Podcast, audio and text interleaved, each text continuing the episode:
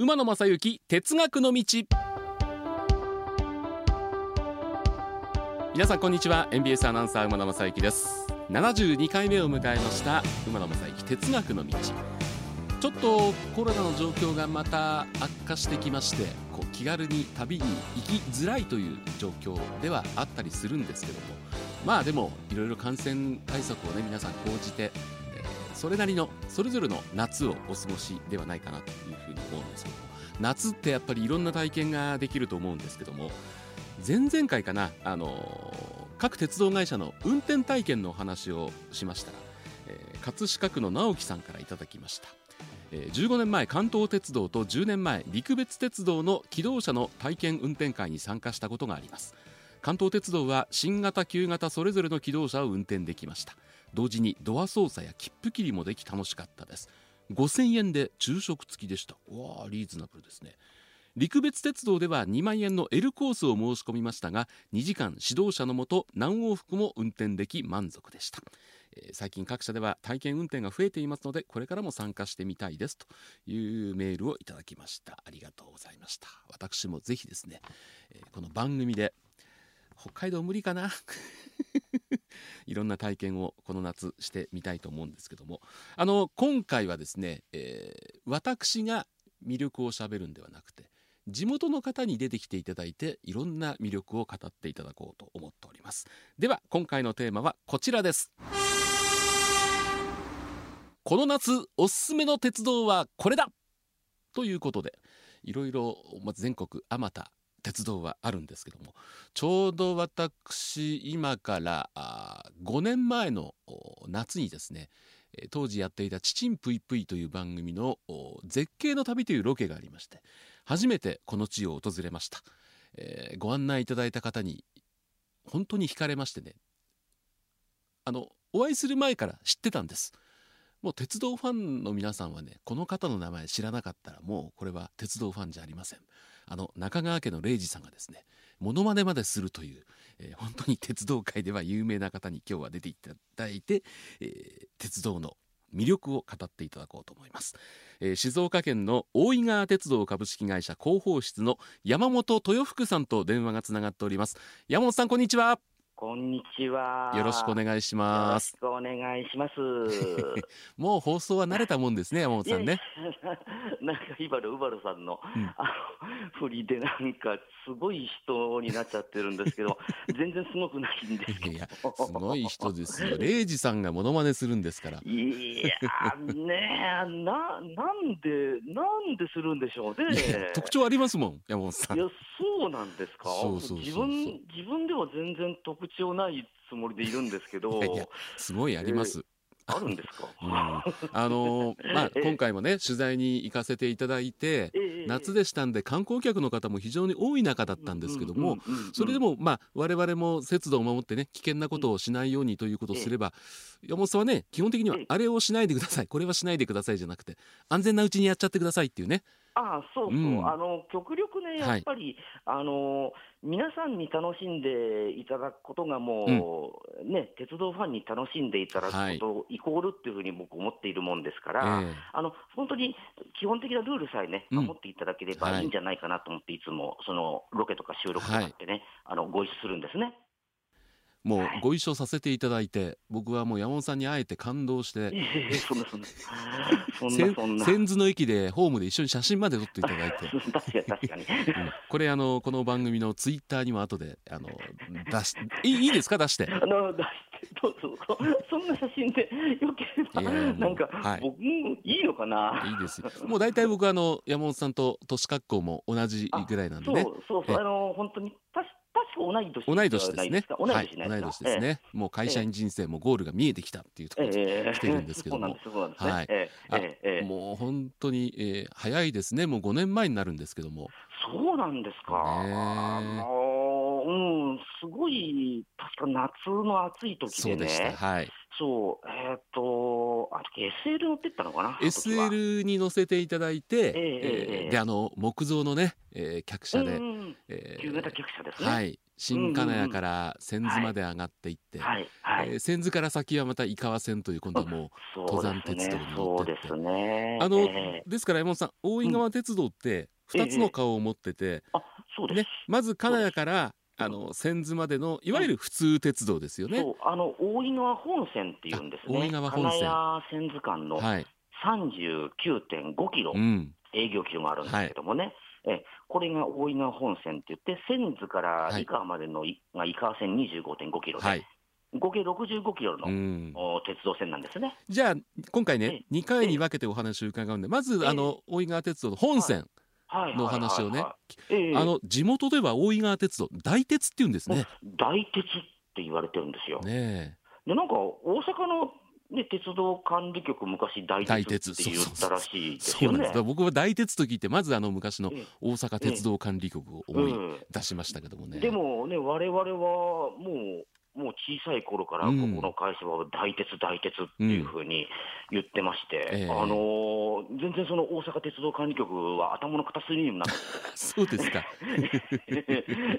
もうここは大鉄です。はい。これ、まず大井川鉄道を乗るには、大阪から新幹線で静岡に出て、うんでそこから東海道線で金谷へ出るっていうのそう静岡ないし浜松で光号かな？なるほどね、うん、はい、あるいは児玉でしたら掛川でもいいと思うんですけども。そうですか。はい、えー、あのー、まあいずれにしても新幹線の最寄り駅から東海道線で、うん、はい、えー、金谷駅まで来ていただいて、ええ。ー、そこから我々のところに乗り継ぎになるんですよね。はい。えー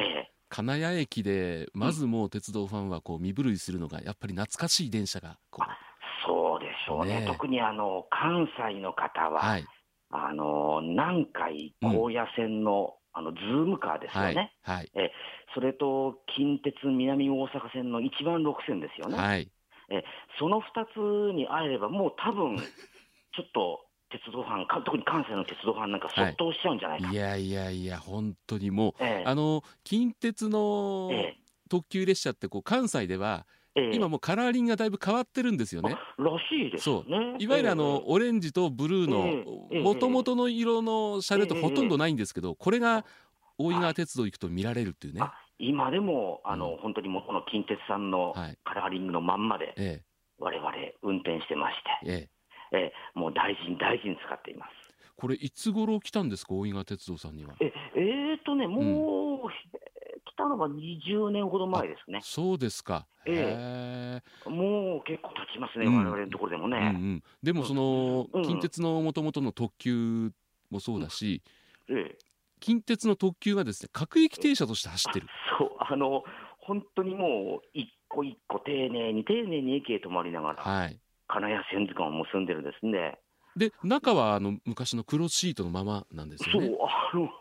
椅子自体は本当に変えてなくって、うん、はいえー、あのー、くるっとあの背もたれが回る、はいはい、はい、あのあれな転転換クロスって転換クロスですね。あいやいや回転クロスじゃないですか？回転クロスか、うん、回転クロス。回転クロスですね。うん、あのー、それのまんま使ってますね。うんうんうんうん。えー、えー、ちょっとステッカーも一部確か残ってるような。そうなんですか。えー、えー、残ってますね。これですからあれですよね、はい、大井川鉄道の期間は表あの1067ですから、そう近鉄の南大阪線走ってた車両ですね。そうあの南大阪線の、うん、えっ、ー、と安倍野橋から、はいはい、えー、あ吉野で。いいのかな、はい、あのあの線ですね。ね。ええあの僕も一回、あの線は行ったことあるんですけども、はい、なんかすごくうねうね曲がった路線だったっていう記憶が、ねうんうん、特に吉野の方行きますと、山あいを走っていくんですよね。えー、えー、で、そう、馬さんはね、野球の実況をやられるから、はい、多分あの辺の沿線にあの藤井寺そうです、そうです、藤井寺球場ありました。ね、あのあそうなんだ、この辺であ本当にいわゆる昔の近鉄球団が頑張ったんだとかって、うん、え思って、僕もあの乗りに行きました。ということは、あれですよね、えもう一つ南海ですから、これ、両方とも球団持ってる会社の車両、はい、南海ズームカー。ズームカーですよね。うんこれは近鉄の車両よりも古いですよね。さらに古くって、これはね、平成ね、うん、5年、6年、7年とかにやってきてるんですよね。うん、えー、えー、これはもっともっと古いですね。うんうん、えー、っと、本当にこれも色、あの緑の、はいえええー、カラーリングのまんまで。独特の緑ですもんね、南海の緑がね。あの緑はいいですね。それで、なんて言うんでしょうね。僕は思うのはね、あの正面のスタイルがね、はい、なんかちょっと笑顔に見えるんですよ、あのズームカーは。2枚窓で、ええ、この窓がちょっと垂れ目みたいな感じになってる、そう、なんかちょっと垂れ目でね、うんうん、なんかね、あの、くたっとした笑顔っていうかね、えあれに見えるんですよ、ね、まん丸っぽいんでこう、パンダが笑ったようなね。そうそうそう、ねね、ちょっとね、あの本当にね、くたっと、うん、可愛い笑顔っていうのかな、まあ、絵が可愛いんでしょうけど、あのー、それにね、見えてね、しょうがないんですよ。これは、ええ、中はあの扉のそばはあのロングシートで、あと扉の間は黒シート。そう、黒シート。あれがそう、あの、せずりが、あの、パタンパタン動くんで。これは転換クロスですね。ねえ、もう、これは本当にもう南海時代のまんまで、ね、え、使ってまして、あ、これで、あのー、難波から、極楽橋まで行ってたんだ。そうそうそうそう。えー、だからあれですよ、その、えー、平野をね、高速で走って途中橋本ぐらいからは山あいをぐーっと登っていくというね、急勾配にも強い。そうなんですよ、あの実は実は僕もですね、はい、その南海高野線って、今年の3月、初めて乗りましたそうなんですか。ずっと行ってなくって、うん、っていうか、あのこのズームカーのふるさとっていうのをずっとずっと訪ねなくて訪ねなくって、知らなかったんですけど、はい、なんかタイミング合わず、やっと今年の3月に行けて。ああ、そうですか。えー、やそれで、あのー、あこれがズームカーのふるさとなんだと思って、うん、特にあの橋本から先、すごいでしょ？ものすごい感激しましたね。そうそう、すごいですよ、もう。どんどんどんどんあの集落が遠くなってくるんですね。はい、そうですね。えあ登ってる、登ってると思って、まあ、こりゃ僕は感動しました。でも景色で言ったら大井川鉄道負けてないじゃないですか。最初はね、えー、大井川沿いをねずっと上がっていくわけですよね。えー、えー、えー、僕はあの景色好きでしたね。えー、いやでもね僕はあの高野線の景色も 好きだったな。僕すごいあの感動して帰ってきたんですよ。感動する鉄道ファンはこの2つの車両に会えたら感動するんですけど、やっぱり今お子さんに人気はトーマスですよね。トーマスなんですね。これはねもうファミリー層にまあ人気。話題にしていただいてね、ありがたいですね。ご家族連れが、まあ5年前ですけど、僕行った時もご家族連れがものすごく多かったですもんね。そう、あのー、本当にね、そうだな、年齢とすると、うん、30代ぐらいのお父さん、お母さん、はいはい、それと3歳、4歳、5歳ぐらいの子供というファミリーですね。うんはい、で、さらに近頃目立つのが、はい、プラスおじいさん、おばあさん、3世代、うん、で、あのー、なんか7、8人、9人、10人とかっていうグループでどんとやってくるはいはいはい、すごいな、この3世代はと思って見てますね。でトーマス号って当然、あのー、ね、本線を走ってるわけですけども、新金谷と、これ新金谷からですよね。これ新金谷から千頭ですね。うん、ね。で、はい、千頭の駅に行くとですね、ええ、トーマスがいっぱい迎えてくれるという。そう、トーマスの仲間たちがね。何両あるんですか、ま、待ってましてね、うん、今ですね、はい、えー、トーマスの仲間たちは、トーマスと並ぶのが、うん、えー、プラス3両ですね。はいそれとちょっと離れたところに、えー、合計3両のキャラクターがいますね。はいうん。ええこれはね、こう並んでるのをね、見るの見応えありますよね。見応えこれありますね。すね。あのあこれがトーマスの世界なんだ、うん、あのトーマスのなんて言うんでしょうか、絵本っていうんでしょうか、はいはい、あるいはアニメーションっていうんでしょうかね、あその世界に迷い込んだような錯覚に陥るんですね。実物。このアイディアはすごかったですね、でもね。えこのアイディアはね、もう、うん、あのー、時の鉄道部長、これ2014年にわれわれ始めてるんですけども、はいうん、時の営業部長がね、やるぞって言って、2000、そうですね、13年から、まあ、僕らも巻き込まれてやってるんですけども、うん、もう、あの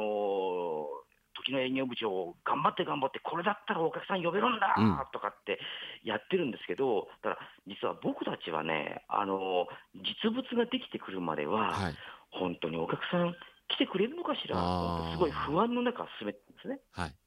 えでもところが、始まっちゃえば、まあ、びっくりするぐらい、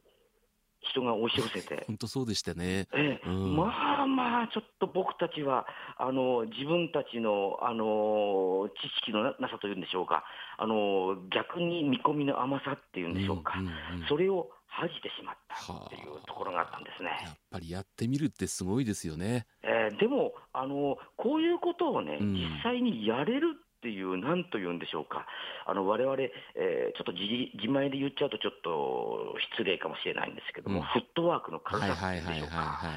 それがね、この大井川鉄道のいいところなのかなっていう、うん、いやいや、本当にそう思います。もう、なんだろう、えー、動く博物館みたいな感じで僕らはね、もちろん地元の人の、えー、ね、あの移動手段としても大事なんでしょうけども、そうそう。先ほどの電車のあの南海であるとか近鉄、うん、それとちょっと話に出てこなかったんで、今加えますけど、はい、あの東急の電車もあるんですはいはい、そうですね、ステンですかね。あのそあのその3種類の電車で、うん、あのいわゆる地域の足、地域の移動手段、はいを担ってまして、はい、それであのキットーマスですとか、あの SL ですとか、あるいは今はですね EL 急行川根路号ですね、えそれでもって、いわゆるあの観光の方、うん、それと鉄道ファンの方、はい、っていうのの足を担うという形になるんですね。あの、山本さん、普段この番組、大体15分で1回にしてるんですけど、たくさんお話あるんで、ちょっと今日はね、長めにやろうかと思うんですけど、はい、今、ほら、その地域の方、鉄道ファンって言いましたけど、今度もっと特定の人を狙ってね例えば、合格駅門出駅っていう駅名変えたりとかますね。2年前に変えましたね、はい、と、ええ、あの2年前に開業しましたね、はい、2020年のねあれはね11月12だったかな、うん、変えましたね。はい、変えたんでしょ、えー、変えましたね、えー、そう、あのなんか、その人事のようなっていうか、うん、まだ2年前なんだけど、はい、すごい前のように思ってしまって、うんはい、あの我々ですね、そう当事者なんですけど、はいあのこんなこれもやっぱりトーマスと全く同じで、うん、こんな話題になるのか、うん、それと駅の誕生っていうのは、こんなに大きな出来事なのかっていうのを身をもって知らされたっていう、なんか当事者はあんまりあのすごい仕事の一環としてやってしまっていて、はい、大きな出来事っていう認識がなかったんです、ね、あそうなんですか。そうなんですよ。あのその前の五華駅を合格駅に変えます。合格という駅を合格という駅に変えたんですね。合格という駅を合格駅に変えます。はい、で、えー、門出駅開業します。はい、うん、そうだよね。うん、じゃ開業式典やんなきゃね、うん、あるいはあの改名の時のちょっとなんか、えー、セレモニーやんなきゃね、うん、うん、そうだよね、で例えばあと商品開発の方はあ絡めた商品売らなきゃねっていう、その流れで言ってただけなんですよね。言ってただけっていう結構なことされてますよ、うん、ところがなんか、あのー、これも本当にその初日からなんか、えらい、えー、話題になって、はい、えー、例えば金谷駅の窓口で、合格って駅があるそうですけど、うん、それどこですかとかっていう問い合わせは頻発しますし、はいはい、門出駅行きたいんだけども、うん、おどう行けばいいんですか、とかっていう、あるいは電話なんかもいただきますしね。はい、えーやっぱりなんかこれもトーマスと同じで、うん、なんか始まってみれば、あなんかすごいことやってたんだっていう ことでしたね、これも。これ、山本さん、さらっと言いますけど、やっぱりいろんなね、ええ、トーマスだったら権利関係もあるでしょうし、ああります、ね、あります、えー、大変だったと思うことをさらっとなんか、ええ、いや、なんか、うん。もうなんか本当にね、仕事の一環で言ってただけなんで、あの本当にね、走り始めとか、うん、開業オープンしちゃって、なんか初めて事の重大さ、大きさに気がついたっていう、うん、まさしくこれ、トーマスの同じ例ですね。ですね。えー、というあの金谷から千頭の間の、まあ、いわゆる本線だけでもこんだけ話題があるんですけども、僕は、ね、そう僕は行ってみてやっぱりこの千頭から先の,、はいはいはい、井川線、いかせん。これがまたね、うん、大魅力だったんで、うん、そう、えー、これはね、はい、山本さんちょっと待ってください。これは次回のお話にしたいと思いますんで、はい、とりあえずこの第72回はここまでにしようかなと思いますんで、はい、えー、山本さん。いやいやまだありますよ。だからあの、あのいいですいいです。あのまあ、この辺で一回区切りにしまして、一旦一旦中締めとさせていただいて第73回。そうですね、あの宴会みたいです、なんか中締めとさせていただきまして、それじゃあ、あの一本締めでとか、なんか、じゃあ、一本締め、皆さん、ようそう、ようこの後もご安全に。はい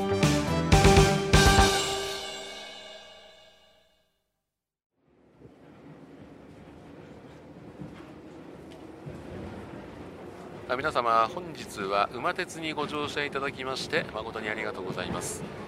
次は終点茶屋町茶屋町でございます。ドアン様もお忘れ物なきようにご準備お願いいたします。馬鉄またのご乗車お待ちしております。